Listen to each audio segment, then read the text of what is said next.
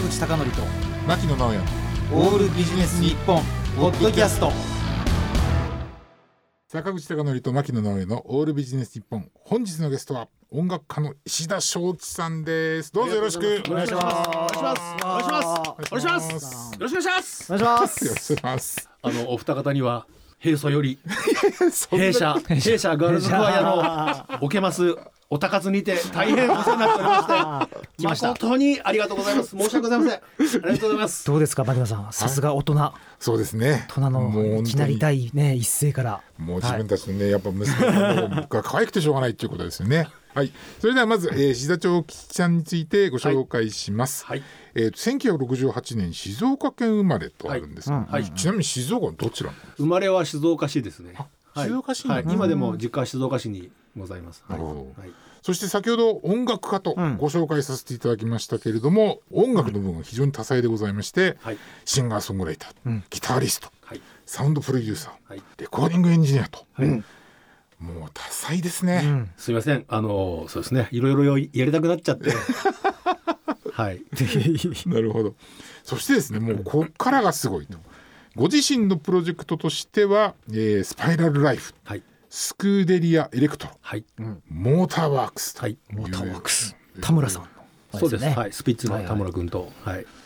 でプロデューサーとしてはですね、えー、とスピッツ、スムルース、はい。そして町田ガールズクワイア、はい。 Plastic Girl In Closet とはい。いうことでですね、あとまあ演劇集団キャラメルボックスなどですね、はい。本当に数えられないっていうかここで紹介しきれないぐらいの、もういろんなことをやらってらっしゃるというはいことで、はい。この石田正吉ちゃんのこのやってらっしゃったのを見ると、はい。なんか自分がすごくシンプルに思いますね。単純に思いますね本当に。いろんなことをやられてて。で音楽的なルーツとしては、えー、と60年代のブリティッシュロックと70年代のソウル、そして80年代のダンスミュージックとはい。ヘビーメタルとはい。いうことで、はい。ここら辺も結構いろんなこうジャンルをね。そうですね。あの子供の頃に実家の隣に住んでたおじさんがあの関西でグループサウンドやってた方ですよ。GS はい。はい。えーということはで50年代。いや60年代ですね、はいはい。JS さんも60年代の真ん中辺から、まあ、終わりの、まあ、ブームだったんですけどそのおじさんが僕にギターをくれたりいろんなレコードをくれたり、はい。これじゃあ GS だとグレッチかなんかの？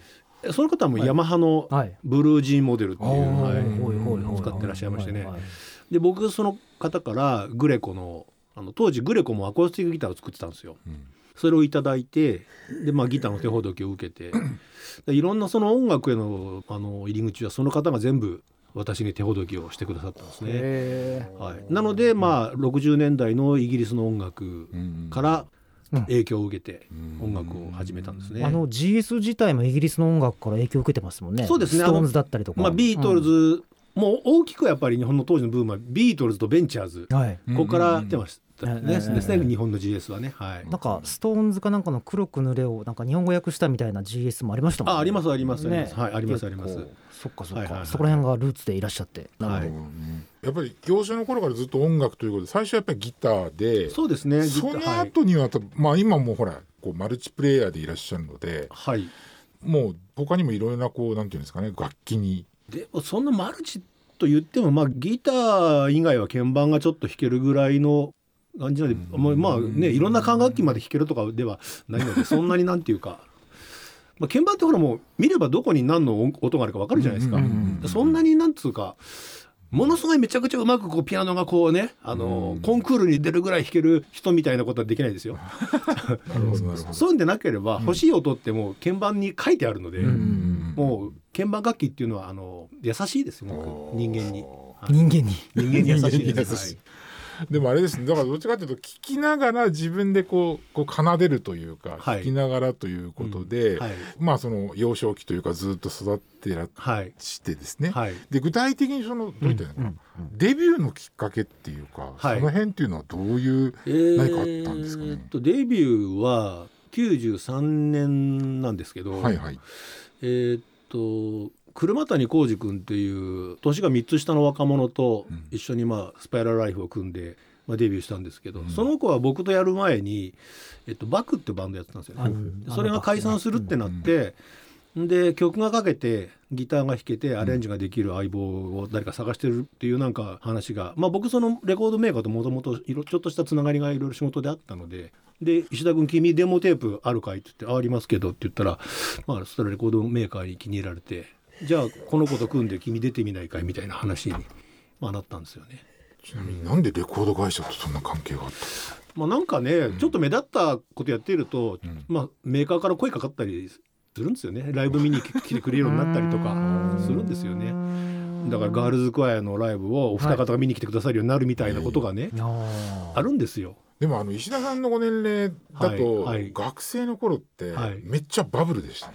バブルそうですねバブルのピークでしたね、まさに、ですよね、はいバブルのピークでしたね。はいですからそういったチャンスっても多かったんですかね。まさにそのあとバンドブームのピークうんでしたからそっかそっかなんか面白そうなバンドがあるっていうとやっぱうんレコードメーカーの方もあちこちやっぱ足しげくあの言ってましたね。はあレコードメーカーもすごくお金があった時代でしたから。そうですよね。はいなるほどなるほど。はいまあそのデビューをされた後にですね、えっ、と、2015年に発売されたセカンドソロアルバムのえっ、とリミックスから手掛けられたニューエディションというですね、えっ、と Life is Mine, Life is Fine New Edition というものを発売されたということなんですけれども、これあそれつい最近ですね。つい最近ですけれども、はい。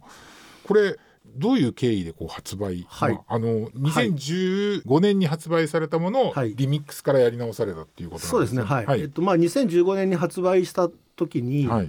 正直あのあんまりいい出来じゃないなと自分で思いながら あの時間に追われてリリースしちゃったっていうちょっと悔いの残る、はい、具体的に言いますとこの時もう一枚アルバム作っててうんで2枚同時に進行してたのと、はいはい。それともう一個大きかったのが中国の北京のバンドのプロデュースをやってたんですよ。それで日本と中国はちょっと行き来しててもう全然時間がないんですけど、うんでももうあの発売日も決まってたので、うんうん。バタバタやってたんですけど、まあ、細かいところをあまりこう詰めることがないまま締め切りが来てしまって、うんでリリースしちゃったっていう経緯があってでまあその2015年にまあソロアルバムを出した時もまあ8年ぶりとかだったので、うん。結構話題にしていただいてですねバタバタバタって、まあ、3,000枚ぐらいすぐ売れちゃったんですけど、はい。ですぐあの次の入荷をっていうのをまあ流通会社からもこううんうん打診がうんもちろん来るんですけど、うんうわーこの内容でまたプレスするのちょっと嫌だな。嫌だなって思ってちょっと時間を置いてから、うん。もう一回これ作り直して出したいなって思ってたんです。うーんなるほど。でちょっと時間置いてって言ってる間にはい8年経っちゃったんですよね。お いろいろ忙しくしてたら8年経っちゃったんですよね。はいなるほどなんですね。でまあそれでこの今のタイミングでミックスダウンっていうその要は音を調整バランスを作り直す作業から全部、まあ、やり直しまして。であとまあいわゆるハイレゾって言われてる、うん。あの 96kHz のサンプリングレートっていう、えーものにあのコンバートしてそこからやり直すっていうことをしたんですけど、まあ、分かりやすく言うと、テレビの映像って1秒間24コマ、はい。うん。まあ、映画なんかがね分かりやすいですけど24コマバーってあのフィルムのコマが動くことで絵が動いていくじゃないですか。あれを倍の48コマにうん。するとすると絵が滑らかに見えるように、ううんんっていうようなことを音でもやるんですよ。デジタルの音って普通はまあ1秒間に4万4100回とか4万8000回とかに区切った信号を連続してつなげて音声にしていくんですけど、うん。この倍の9万6000回に区切ってもっと滑らかにしようっていう作業がありましてそこまで遡って音を作り直して、まあ、ミックスダウンをやったっていうことなんですけど。そうはい。岸田さんとお話しする機会があったら、はい。一度お伺いしたかったんですけど、はい。はい。なんで町がのメンバーって、はい。小吉って呼び捨てにするんあですか？あえっとですね、表向きに言ってるのは、は自分とこの社長に向かって、はい。社長さんって言わねえだろって。でまあうちはもうなんていうか小吉イコール社長なのでだからそこもう社長さんみたいなこと言わなくていいよって、ああそういうことなんですね、だからっていうまあことなんですけど、うん。まあでもきっかけっつうのは、うん。あのもう卒業しちゃった頃なんですけどね、うん。あのあるメンバーが、えっと、ツイートかなんかで僕のこと小吉って呼び捨てでツイートしたんですよ。でも全然そんないいじゃないですか、うん面白いし、うんでもその子結構本気で落ち込んじゃって、うん。ごめんなさいとかってあ間違ってってことですね。そうそうそう。あなるほど。そうそう。それでそんなことでうん。謝る必要ないからって、逆に面白いからいいじゃないって言ったんですけど結構落ち込んじゃってその子が、うんうんもう分かった。もうこれから全員俺のこと呼び捨てって言ったんですよ本当に、素晴らしいエピソード。うん。そんなことで悩むなって悩むぐらいなら全員もうこれからも俺のこと呼び捨てって。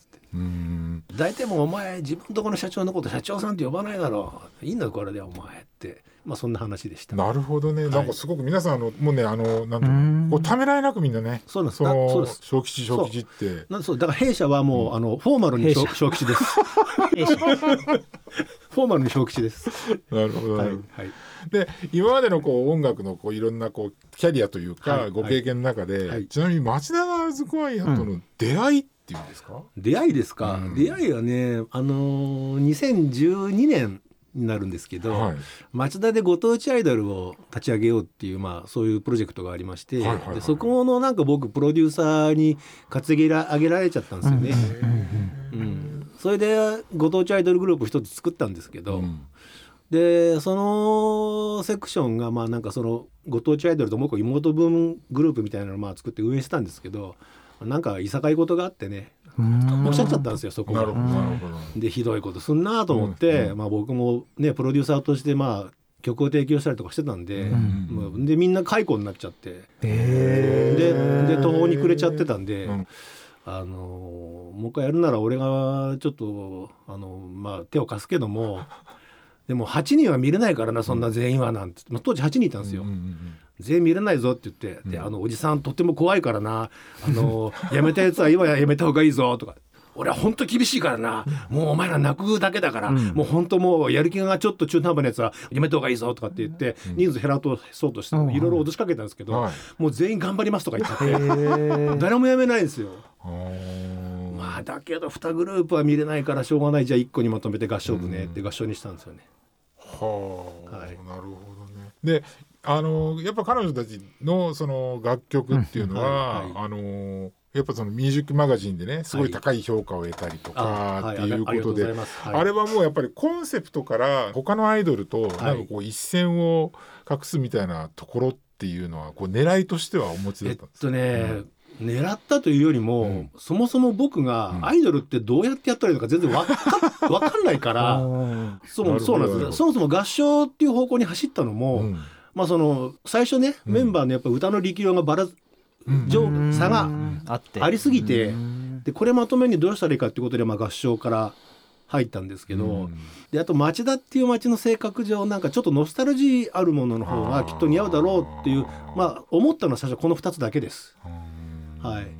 まあ、僕が個人的にその1960年代の,、うん。あのアメリカのあのガールコーラスグループ、うん。リズムブルースのガールコーラスグループがすごく子供の頃から好きだったっていうのももちろん根根っこにはあるんですよ。うん。あるんですけど、まあ、とりあえずそのアイドル云々以前に、うん。その歌を歌う子たちとしてのグループをこうちゃんと音楽としてん。形にするのにもうどうしようってすごくいろいろ頭をなましたところで、まあ、コーラス合唱のフォーマットしかねえだろうなって、まあ、そこからですね。うん。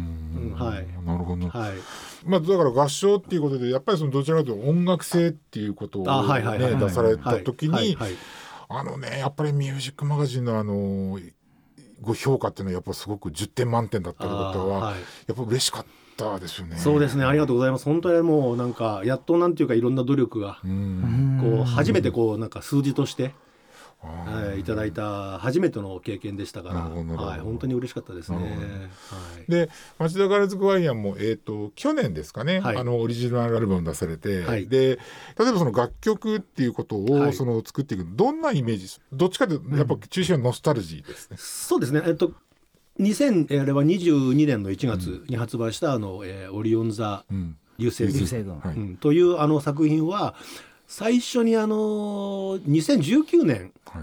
の春に「銀河ステーション」っていうシングルを作ったんですけど、うんうんそれがきっかけになってますね。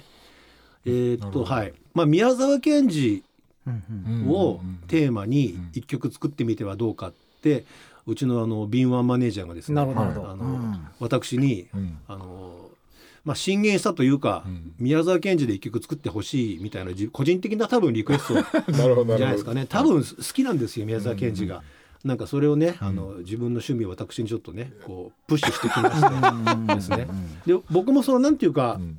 テーマっていうものがないと割と音楽作れない人間なので、銀河鉄道の夜いいなと思ったんですよ。で銀河鉄道の夜をもう一回ざーっとこう読み返してみて、うん、それでそのカンパネルラっていう、ん。えー親友が亡くなっていってしまうところを、うん。えーまだ追いすがるような、うんうん。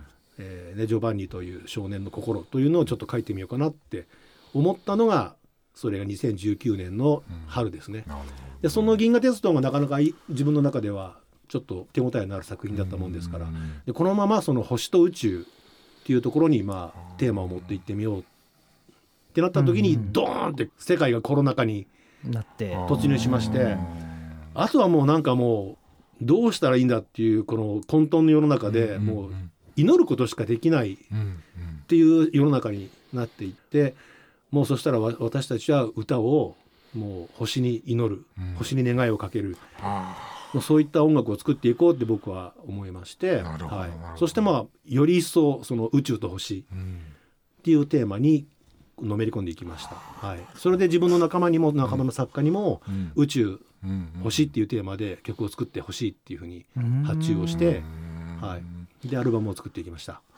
あの今ちょうどねほら毎月1回その町田のまほろ座っていうところで定期ライブをはい。彼女たちやっていて、はい、あそこのステージの感じっていうのもなんとなくこう宇宙っていうかなんかそんな感じあそうですね。ん。あのお店のコンセプトも、うん。あそこもほらそのちょっとノスタルジーな、そうですねはい。あの雰囲気があるんですけど、うん。あのロゴにこう「Be My Star」っていう星のロゴがあったんそうですすねるんですよね、はい。あのお店もね。はい。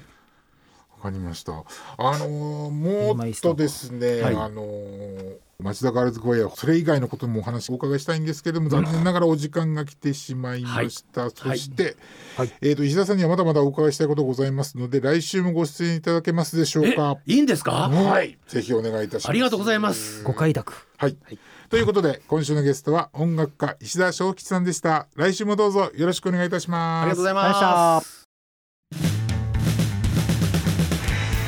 坂口孝則と牧野直哉の「オールビジネス日本ポッドキャスト。